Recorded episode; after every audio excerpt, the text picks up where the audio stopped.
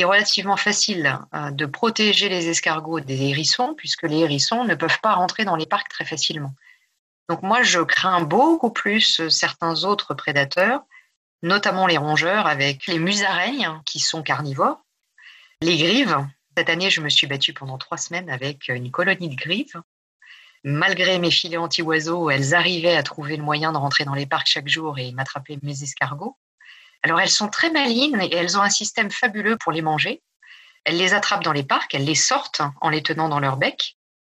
Et ensuite, elles trouvent soit une pierre pour casser la coquille en tapant avec le bec jusqu'à ce que la coquille éclate, soit alors elles les envoient de très haut sur une surface euh, où elles savent que euh, avec la chute, la coquille va se casser et elles pourront récupérer l'escargot.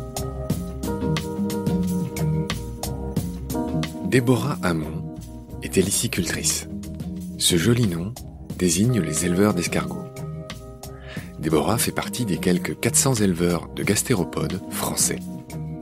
Avec sa famille, elle s'est installée en Bretagne, à Saint-André-des-Eaux, près de la Baule, à deux pas du marais de Brière, le deuxième de France en superficie, après celui du marais poitevin. Les Français sont de gros consommateurs d'escargots, 16 000 tonnes par an, soit 424 millions d'escargots, soit encore 7 escargots par personne et par an. Consommés surtout à Noël, près de 85% de la consommation française est importée, des pays de l'Est et du Maroc essentiellement. Vous allez vite vous rendre compte que Déborah est une passionnée, entourée d'autres passionnés, notamment tous les chefs avec lesquels elle travaille. Ils créent des recettes d'escargots étonnantes qui explorent d'autres préparations que celles très classiques au beurre persillé. Déborah a fait le choix très clair d'élever des escargots bio, des gros gris, une des trois espèces d'élix consommées. Il y a les petits gris, les gros gris, et les fameux escargots de Bourgogne, les plus gros, dans leur coquille beige, très difficiles à élever, nous verrons pourquoi. Déborah nous racontera aussi comment elle protège ses 100 000 bêtes à cornes des prédateurs, et vous verrez qu'il y en a beaucoup, de la musaraigne au sanglier. Les escargots appartiennent à l'embranchement des mollusques, divisés en trois classes. Les céphalopodes comme les poulpes, les bivalves comme les moules, et les gastéropodes donc, escargots, limaces et patelles. Vous savez, ces chapeaux chinois sur les rochers qu'on a tous essayé de décrocher sans jamais y arriver. Voyage au pays des escargots. C'est parti. Bonjour Déborah. Bonjour Marc. Tu es une belle surprise de baleine sous gravillon. Je t'ai rencontré sur Internet. Facebook euh, propose toujours des gens comme amis. Et toi, quand j'ai vu le mot hélicicultrice, je me suis dit, cette femme est pour moi. et donc je t'ai invité, on s'est parlé. Et en plus de ça, tu m'as raconté une histoire qui n'est pas commune. C'est-à-dire que tu fais partie de ces gens qui ont complètement changé de vie. Je te présente très brièvement. Tu habites en Bretagne, à Saint-André-des-Eaux. C'est près de la Baule. Tu as 43 ans, tu es marié à un type charmant que j'ai vu tout à l'heure euh, via Zoom qui s'appelle Hervé et qui est un ancien pilote de chasse. J'espère vraiment le rencontrer un jour, il m'a l'air très sympa. Tu as deux enfants de 14 et 10 ans, Aliénor et Aramis. Et ce qui m'intéresse, enfin tout m'intéresse chez toi, mais ce que j'aimerais que tu nous racontes d'abord, c'est ton ancienne vie de directrice de la com interne de Thales, qui est cette entreprise qui fabrique des missiles, si je ne m'abuse.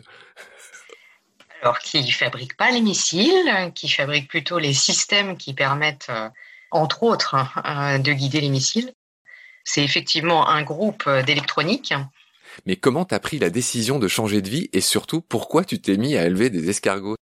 En 2007, je suis devenue maman. Pendant cette période où on change de statut en tant que femme, je ne peux pas parler pour les hommes, on se pose euh, finalement des questions sur euh, qu'est-ce qu'on veut offrir à ses enfants, qu'est-ce qu'on veut leur donner comme cadre de vie et quelles valeurs on veut leur transmettre.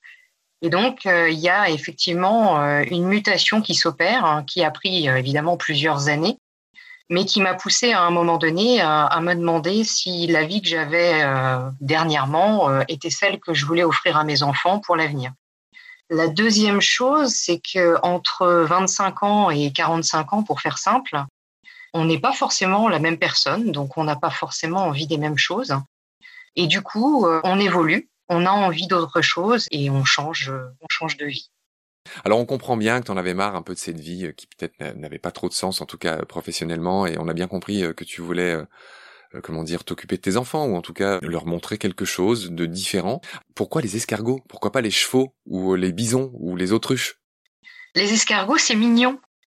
Les escargots, c'est silencieux. Les escargots, c'est rigolo.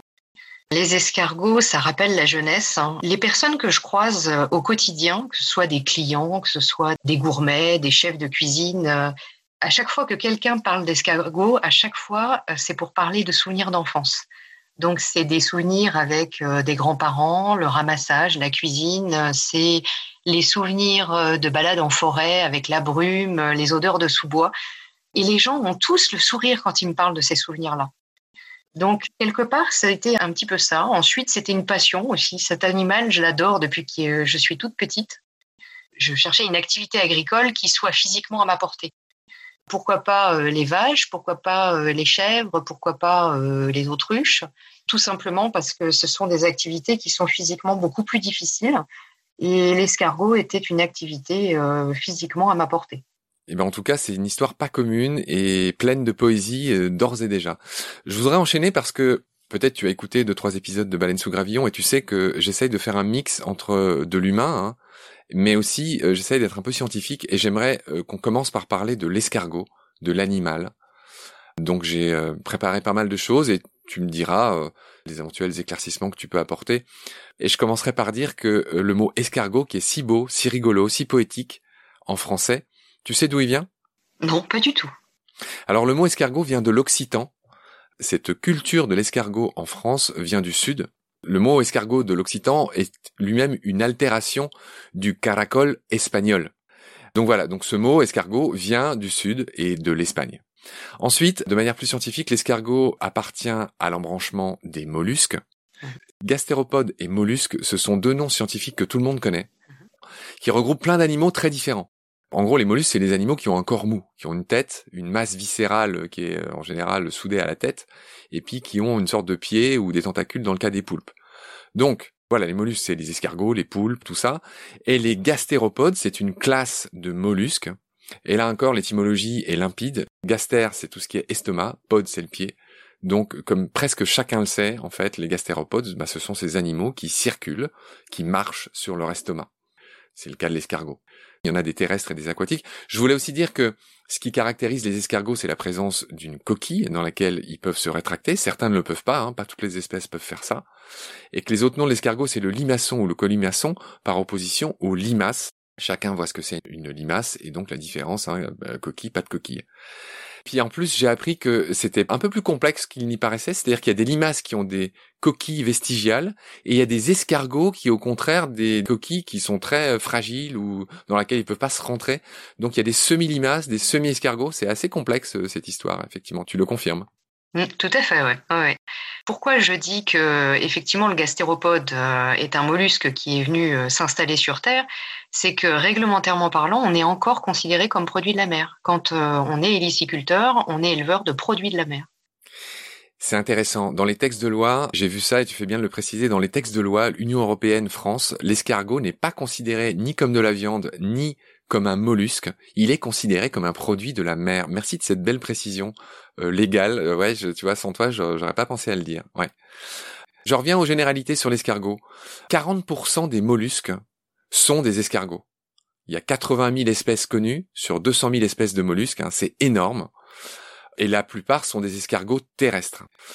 Alors il existe des escargots d'eau douce, hein, bien connus des aquariophiles, qui peuvent s'appeler des limnés par exemple, et ils sont très utiles dans les aquariums parce qu'ils sont détritivores. Ils mangent un petit peu les algues, les restes, les détritus, et donc c'est des escargots nettoyeurs. Je me suis demandé quel était, enfin s'il y avait des escargots particuliers, et j'ai vu que le record du monde, toute catégorie de l'escargot le plus grand, le plus lourd, appartient à un escargot qui s'appelle la catine. Ah oui, alors l'acatine c'est le nom de l'espèce. Alors je crois que c'était un acatine, et mais là c'était un individu qui était appelé G. Geronimo qui faisait 40 cm de long et qui pesait 900 grammes. Connais-tu G. Geronimo? Je pense qu'il est mort depuis, mais... Non, je connais pas G. Geronimo. mais tu as dit quelque chose de très juste, c'est que ces gros escargots africains, qui sont les plus gros escargots du monde, appartiennent à l'espèce des acatines. Tu veux en dire un mot? Euh, honnêtement, je les connais pas spécifiquement. Je sais qu'en Afrique noire, euh, on le consomme euh, très fréquemment. on le consomme un peu comme nous, on consommerait des steaks tout simplement. C'est effectivement de très gros escargots. Je ne connais pas la saveur par rapport à nos escargots. Je ne sais pas s'il y a une différence.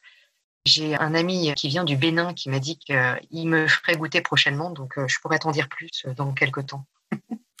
oui, voilà, donc ils sont très gros, ils se consomment aussi fumés là-bas. J'enchaîne sur les généralités des escargots, je voudrais mettre ça derrière nous. Chacun sait aussi que les escargots ont des cornes, des antennes, qui sont rétractiles. Il y a donc deux paires. La paire du dessus, au bout, il y a ses yeux. Tout le monde s'est amusé à lui faire euh, mal. En fait, c'est un peu idiot. Euh, et pour qu'il rétracte ses yeux, hein. on l'a tous fait. Cette paire-là lui sert assez peu, car l'escargot a une vue faible et il se sert assez peu de ses yeux. En revanche, la paire la plus petite, celle qui est en bas, est une paire qui sert à l'olfaction, à sentir les choses, et elle est très utilisée. Tu me le confirmes? Alors effectivement, les tentacules du bas, elles servent euh, à la fois pour l'odorat et également pour le toucher. C'est l'équivalent de notre nez et de nos mains. Donc très souvent, quand un escargot se déplace, vous verrez qu'il utilise ses petites tentacules pour palper le terrain avant d'avancer. Ce qui est très mignon aussi. Mhm. Je continue la description générale des escargots. Alors, comment dire, l'ouverture de la coquille a un nom. Ça s'appelle le péristome. Ce péristome est caractéristique de l'espèce. C'est-à-dire que ce trou de la bordure de la coquille de l'escargot est un élément important de leur identification. Je continue la description des, choses générales. Alors, les gens connaissent très bien les escargots, mais peut-être que peu ont vu qu'il y avait un trou au bord de la coquille de l'escargot qui s'appelle le pneumostome. Et évidemment, ce trou lui sert à respirer et ce qui est, euh, j'ose pas dire rigolo, mais c'est que ce pneumostome, il est à côté de son anus. L'anus de l'escargot, il n'est pas du tout situé euh, bah, au bout de son corps. Hein. Il est à côté euh, de là où il respire, en fait, à l'entrée de sa coquille. Tu me le confirmes oui, tout à fait. Bah, de toute façon, les entrées et les sorties sont toutes à proximité de l'ouverture de la coquille. Pour des raisons pratiques. Les entrées et les sorties, voilà, se font au même endroit, de la même manière que tu as l'endroit où sont pondus les œufs qui se trouve exactement à côté de ces mêmes entrées et sorties. Très bien, j'enchaîne sur un autre élément de l'escargot, c'est sur sa coquille. Sa coquille, elle est hélicoïdale, elle est enroulée sur elle-même, c'est une des plus belles créations de la nature.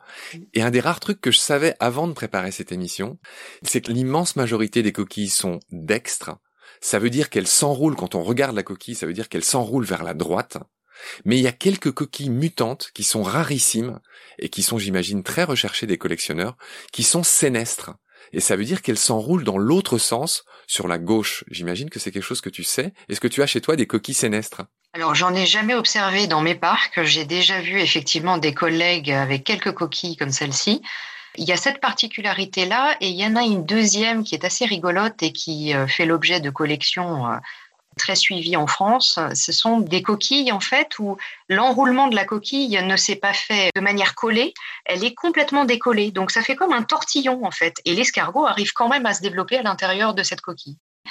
Ça donne lieu à des, à, des, à des coquilles qui sont extraordinairement belles, mais vraiment très bizarres. Et on se demande comment l'escargot arrive à rentrer dedans, mais il vit correctement, il se développe euh, quasiment normalement euh, avec ce type de coquille.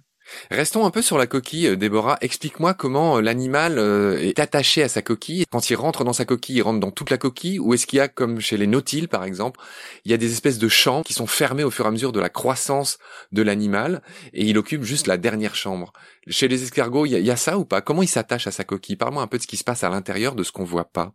À ma connaissance, il y a une membrane effectivement qui solidarise la coquille avec le pied de l'escargot.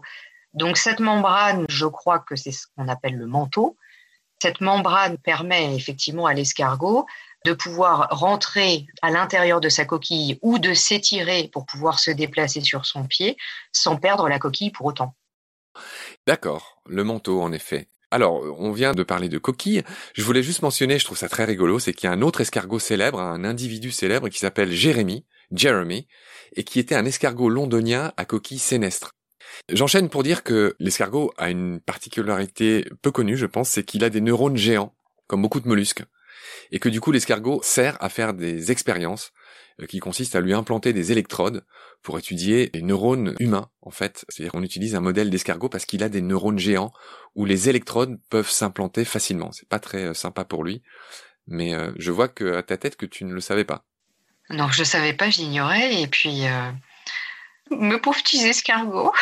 oui, c'est vrai, moi je suis triste pour eux aussi. On va enchaîner sur un truc plus gai et plus rigolo. La vitesse des escargots qui est proverbiale, hein. on en parlera à la fin de l'émission dans une partie plus culturelle. Alors, un escargot, est-ce que tu peux nous dire à quelle vitesse il se déplace à peu près? Alors en général, on a coutume de dire qu'il se déplace à 7 mètres à l'heure. Alors moi j'ai 1 mm par seconde, soit 6 cm par minute. Et si tu nous dis 7 mètres à l'heure, ça me va très bien. Alors, le record a été établi en 2006 dans une course d'escargots mondialement célèbre qui euh, se tient euh, chaque année apparemment à Kongam en Grande-Bretagne. Et donc, le record est de 0,0275 mètres par seconde. Et j'ignore le nom du lauréat qui a établi ce record fabuleux.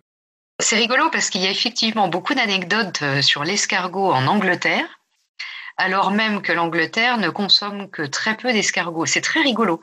Et effectivement, beaucoup, beaucoup de choses se passent en Angleterre concernant le petit animal, alors que bah, ce n'est pas forcément euh, une tradition culinaire euh, chez les Anglais. Je voudrais parler un peu de la bave de l'escargot. Euh, la bave, c'est le nom un peu populaire, mais en fait, c'est du mucus. Et ce mucus, j'en reparlerai tout à l'heure dans la partie cosmétique. Les gens savent peut-être que ben, on utilise aussi la bave de l'escargot pour ses propriétés cosmétiques. Voilà, il y en a qui se la mettent sur le visage et il y en a même qui sont élevés pour ça. Peut-être tu nous en diras un mot tout à l'heure. Ce mucus contient de l'allantoïne, du collagène et de l'élastine, qui sont des composants importants pour la jeunesse et la fermeté de la peau. Encore une fois, j'y reviens pas, on en reparlera tout à l'heure. Je parle du mucus parce que ce mucus est extraordinaire pour l'escargot. C'est-à-dire qu'il lui permet par exemple de franchir une lame de rasoir sans se couper, de monter sur un mur vertical ou de circuler sur des épines. Tu as déjà observé euh, les merveilles de la bave des escargots dans tes élevages? Ouais, alors euh, la première réaction, en fait, quand il y a une production de mucus, c'est souvent lié à un stress. Donc, quand on prend un escargot dans la main, qu'on le déplace et qu'il a un petit coup de stress, il va se mettre à baver euh, très rapidement. Après, effectivement, il y a la possibilité de se déplacer plus facilement ou d'éviter effectivement de se blesser. Et la production de mucus permet à l'escargot effectivement de se déplacer plus facilement. Il y a à peu près 400 fermes hélicicoles en France, tu me confirmes ce chiffre? 400 hmm. héliciculteurs euh, dits professionnels, effectivement. D'accord. Et parmi ces gens, j'ignore le pourcentage de gens qui ne fabriquent que de la bave, ou peut-être les deux, je ne sais pas comment ils se débrouillent. Et la méthode, j'ai lu, pour fabriquer la bave, c'est de les mettre les escargots dans un filet, ce qui les stresse, et de faire tourner un peu ce filet. Et c'est comme ça qu'ils recueilleraient la bave qui est la méthode la moins cruelle, parce qu'il y a d'autres méthodes qui consistent à leur euh, mettre une pile dessus. J'ai pas compris comment ça marche. Alors effectivement, au tout début du projet, euh, j'avais la volonté de faire de l'extraction de bave pour la cosmétique et le médical. On a aussi euh, pas mal de recherches, par exemple, sur les grands brûlés, puisqu'il y a une euh, protection de l'épiderme et puis une réparation de l'épiderme qui est possible avec ce type de substance, hein, avec le mucus. Quand on part en formation, les formateurs vous disent, nous, on vous apprend à être éleveur. Hein. Donc, dans l'élevage, il y a une notion de bien-être animal on s'aperçoit que la production de bave n'est pas forcément tout à fait euh, en accord et conforme au bien-être animal. Alors, tu le dis, effectivement, sur des petites quantités, on va pouvoir, euh, comme on dit euh, poétiquement, chatouiller le pied des escargots pour arriver à produire de la bave. Le deuxième step, ça va être de le mettre un petit peu en situation de stress, donc effectivement dans des filets. Et là, on arrivera à produire un petit peu plus de bave. Après, il va y avoir des techniques, je dirais, plus industrielles et là, on est très très loin du bien-être animal. Alors, euh, on a des pays qui sont euh, producteurs de bave en grande quantité, et c'est pas d'ailleurs la France. Quels sont ces pays? Essentiellement le Chili. Le Chili est un pays qui est euh, extrêmement à la pointe sur la production de mucus d'escargot. Alors, je suis obligé de dire que j'y ai vécu cinq ans au Chili. C'est drôle. Et je l'ignorais complètement. C'est pas forcément très ancien. Hein alors l'extraction de la bave en grande quantité, ça suppose effectivement des méthodes euh, bon, qui sont un petit peu plus discutables, on va dire. C'est la raison pour laquelle moi j'ai mis pour l'instant de côté euh, cette partie de l'activité, en sachant que l'idée serait effectivement de faire un petit peu de diversification avec des produits cosmétiques à base de bave, mais euh, en production locale et en diffusion très restreinte en fait. On parle beaucoup de la partie cosmétique, j'ai parlé aussi de la partie médicale il y a une application de cette bave qu'on utilise depuis très longtemps. On est à peu près de la même génération. Quand on était petit, je ne sais pas si tu te souviens, tu prenais du sirop, donc un antitussif, et ce sirop était sur la boîte, ça s'appelait de l'hélicidine, et il y avait un petit escargot qui était représenté, une spirale noire. Je ne m'en souviens pas, mais ça éveille quelque chose. Et ben voilà, ben c'est un sirop qui est à l'époque, euh, qui était à base et qui est toujours à base d'ailleurs de bave d'escargot, mais bon évidemment c'était beaucoup moins marketing à l'époque, donc on n'en parlait pas. Mais c'est un produit qui est bien plus ancien que la cosmétique et qui utilisait déjà euh, les propriétés du mucus d'escargot. Très bien Déborah, euh, merci pour ces précisions. On va parler de la radula. Explique-moi ce qu'est la radula. Alors la radula c'est la bouche, enfin la langue, la bouche de l'escargot. C'est incroyable à voir au microscope. Si vous regardez au microscope une radula, vous avez des milliers et des milliers de dents, comme une scie en fait pour couper le bois. Et l'escargot, effectivement, a cette capacité à manger très rapidement, à disséquer très rapidement les aliments qu'il ingère. Donc, euh, il y a un phénomène qui va de vers l'arrière, vers l'avant, entre le haut et le bas, et qui râpe et qui permet de disséquer les aliments au moment où il les mange. Donc, euh, voyez un escargot manger un champignon, une tomate ou une courgette, euh, il mange ça à une vitesse absolument incroyable. Ok, donc 1500 euh, à 2500 dents, tu l'as dit, sur cette radula, qui veut dire râpe. Hein. Au microscope, ça ressemblerait, je l'ai pas vu, mais je l'ai lu, à une râpe de menuisier. Mais c'est exactement ce que tu dis, on comprend bien, ouais. Enfin, mm, mm. ok. J'enchaîne sur quelque chose que je ne savais pas non plus, c'est que les mollusques en général et les gastéropodes en particulier peuvent émettre du bruit, notamment en se déplaçant. Il y a du gaz qui est comprimé à l'intérieur de leur coquille parfois, hein, ça arrive pas tout le temps, et les escargots peuvent émettre un bruit qui ressemble à celui que ferait un doigt sur une vitre mouillée. Est-ce que tu as déjà entendu ce bruit dans tes serres? On le dit de manière moins poétique, c'est-à-dire qu'en général, on parle souvent euh, des flatulences de l'escargot. Effectivement, quand euh, ils se déplacent dans les parcs et quand ils sont nombreux, euh, comme dans nos parcs, on a ce phénomène de son un petit peu comme des petites bulles qui claquent. Et l'escargot, évidemment, comme ils sont nombreux, ce bruit s'entend. De la même manière que quand ils mangent, je vous disais que la radula, en fait, c'est une râpe en haut, une râpe en bas qui avance et qui recule. Quand vous avez beaucoup d'escargots qui sont au même endroit et qui sont en train de manger, vous entendez un bruit de mastication. Alors évidemment, euh, c'est pas violent, hein. il faut se rapprocher du sol, mais on entend effectivement parfaitement l'escargot se déplacer et euh, à la fois dans son déplacement et à la fois quand il mange, euh, faire ce petit bruit qui fait qu'on entend que voilà, il y a un petit peuple qui vit ici. D'accord, un peu comme des flatulences, donc décidément tu es moins moins que moi avec tes escargots. tu en as combien d'ailleurs? Je t'ai pas demandé ça tout à l'heure à peu près dans ta ferme, hélicicole. Alors pour le moment j'en ai 100 000, en sachant que 100 000 ça peut paraître énorme. Je dis toujours euh, aux agriculteurs du coin que je suis l'éleveuse du troupeau de bêtes à cornes le plus élevé du département. 100 000, c'est pas énorme en fait. Hein. Pour un élevage et pour faire vivre une personne, il faut compter à peu près 200 000 escargots. Et concrètement, 100 euh, 000 escargots, c'est sur deux parcs de 200 mètres carrés. Donc euh, c'est relativement petit en fait.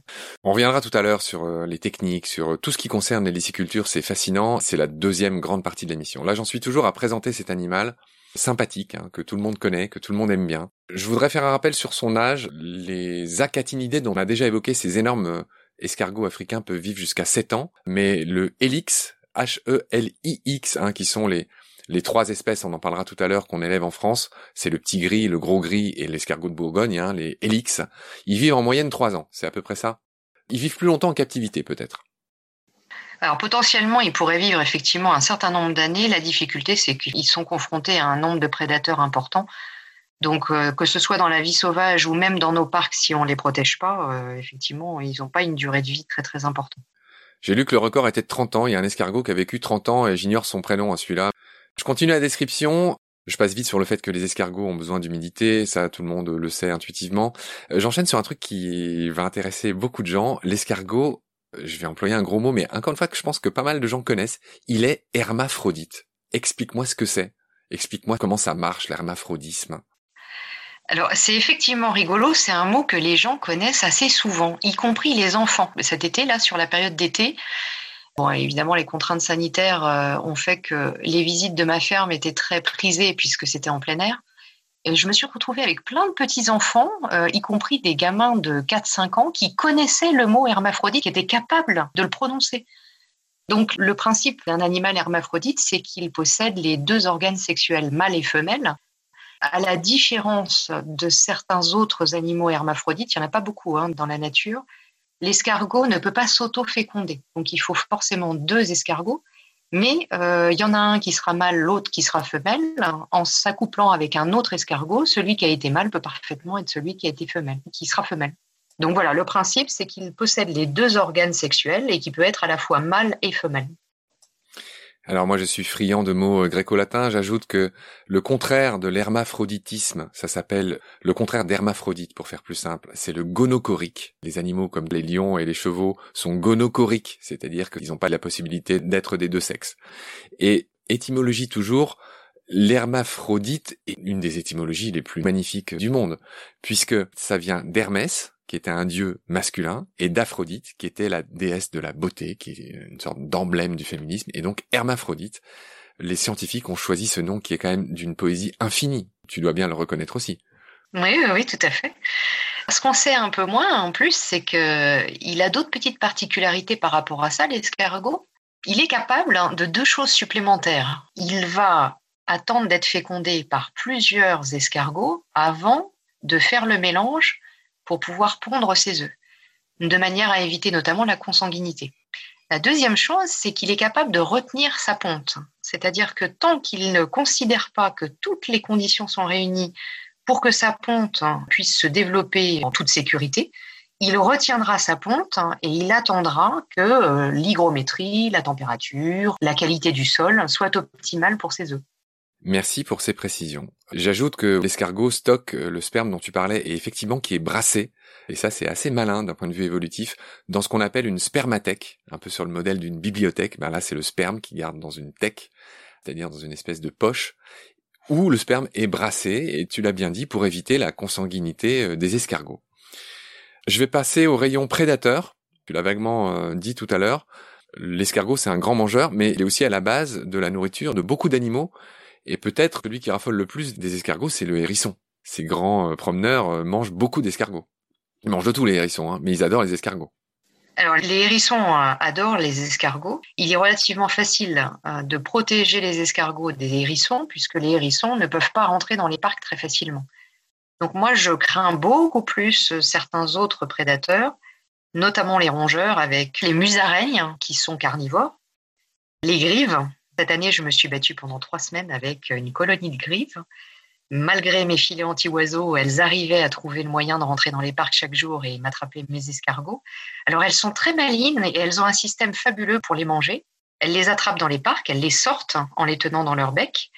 Et ensuite, elles trouvent soit une pierre pour casser la coquille en tapant avec le bec jusqu'à ce que la coquille éclate, soit alors, elles les envoient de très haut et elles les envoient sur une surface euh, où elles savent que euh, avec la chute, euh, la coquille va se casser et elles pourront récupérer l'escargot. Ah ouais, ça c'est fabuleux, c'est irremplaçable ce genre d'observation et, d'expérience. Et j'ajoute que au rayon prédateur aussi, j'ai appris qu'il existait un Milan, c'est-à-dire un rapace aux États-Unis, le Milan des marais, qui se nourrit quasi exclusivement d'escargots. Voilà, je pense qu'il n'a pas d'équivalent en France celui-là. Le Milan des marais. Oui, j'ignorais, le Milan des marais. Alors, il y en a un qu'on redoute euh, particulièrement au niveau héliciculture. Alors, je suis particulièrement inquiète parce que j'habite euh, au bord du marais de Brière, c'est le sanglier. Alors, le sanglier, il faut savoir que l'escargot, c'est l'équivalent de nous, notre petite douceur, euh, notre dessert de fin de repas. Donc, à partir du moment où un sanglier découvre qu'il y a des escargots à proximité, il peut essayer de venir avec toute la petite famille. Et alors là, non seulement on perd nos escargots, mais on a toutes nos installations qui sont dévastées également. Attention aux sangliers, donc. Ok. Il y a un autre truc euh, qui euh, m'a beaucoup plu en préparant l'émission sur l'escargot, c'est que les préliminaires amoureux chez les escargots peuvent durer jusqu'à 12 heures. Je vois que tu rigoles. Oui, oui, je confirme. C'est un ballet absolument extraordinaire. il y a tout un tas de caresses, de d'attouchements tout doux, euh, de danse quasiment d'escargots qui s'enroulent l'un sur l'autre. C'est très très rigolo à voir. Eh bien, ma chère Déborah, sur ces belles paroles, nous allons euh, achever euh, le premier épisode. J'aurai le plaisir de te rappeler très vite pour un deuxième épisode. Je te remercie beaucoup de tout ce que tu nous as appris de ton sourire. Tu feras une grosse bise à Hervé qui t'a aidé à installer ce micro euh, rebelle euh, et, je te rappelle très vite. Salut Déborah. Merci Marc, à plus tard.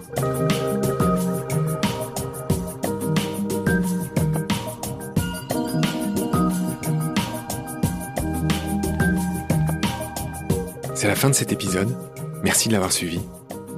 Merci de partager le lien de Baleine sous Gravillon et de vous abonner si vous avez aimé. Des étoiles et des commentaires sont les bienvenus si vous écoutez l'émission sur iPhone. Celles et ceux qui le souhaitent peuvent aussi nous aider en faisant un don sur le site Tipeee. Merci par avance. Vos critiques, conseils et suggestions sont aussi les bienvenus sur la page Facebook de Baleine sous Gravillon. Je remercie mes équipiers pour leur aide précieuse, ainsi que Félix Labande, l'auteur sud-africain de la chanson du générique. Je vous retrouve très vite pour un nouvel épisode. D'ici là, prenez soin de vous et ce qu'il y a autour de vous. Merci, à bientôt.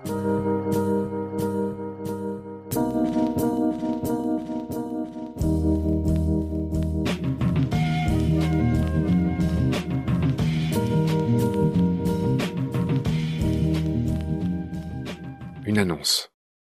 À partir du 30 décembre, Baleine sous Gravillon sortira dorénavant une fois par semaine. Tous les mercredis, uniquement les mercredis, et non plus les mercredis et les dimanches.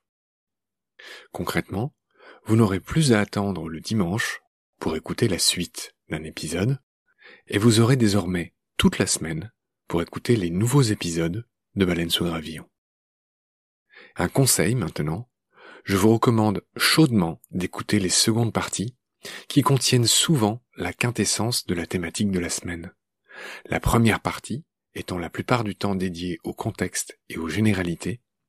Si je vous dis ça, c'est que j'ai constaté que les secondes parties sont en moyenne un tiers moins écoutées, alors qu'elles vont en général beaucoup plus loin que les premières, dont elles sont l'aboutissement. Merci en tout cas pour votre fidélité et très bonne fête de fin d'année.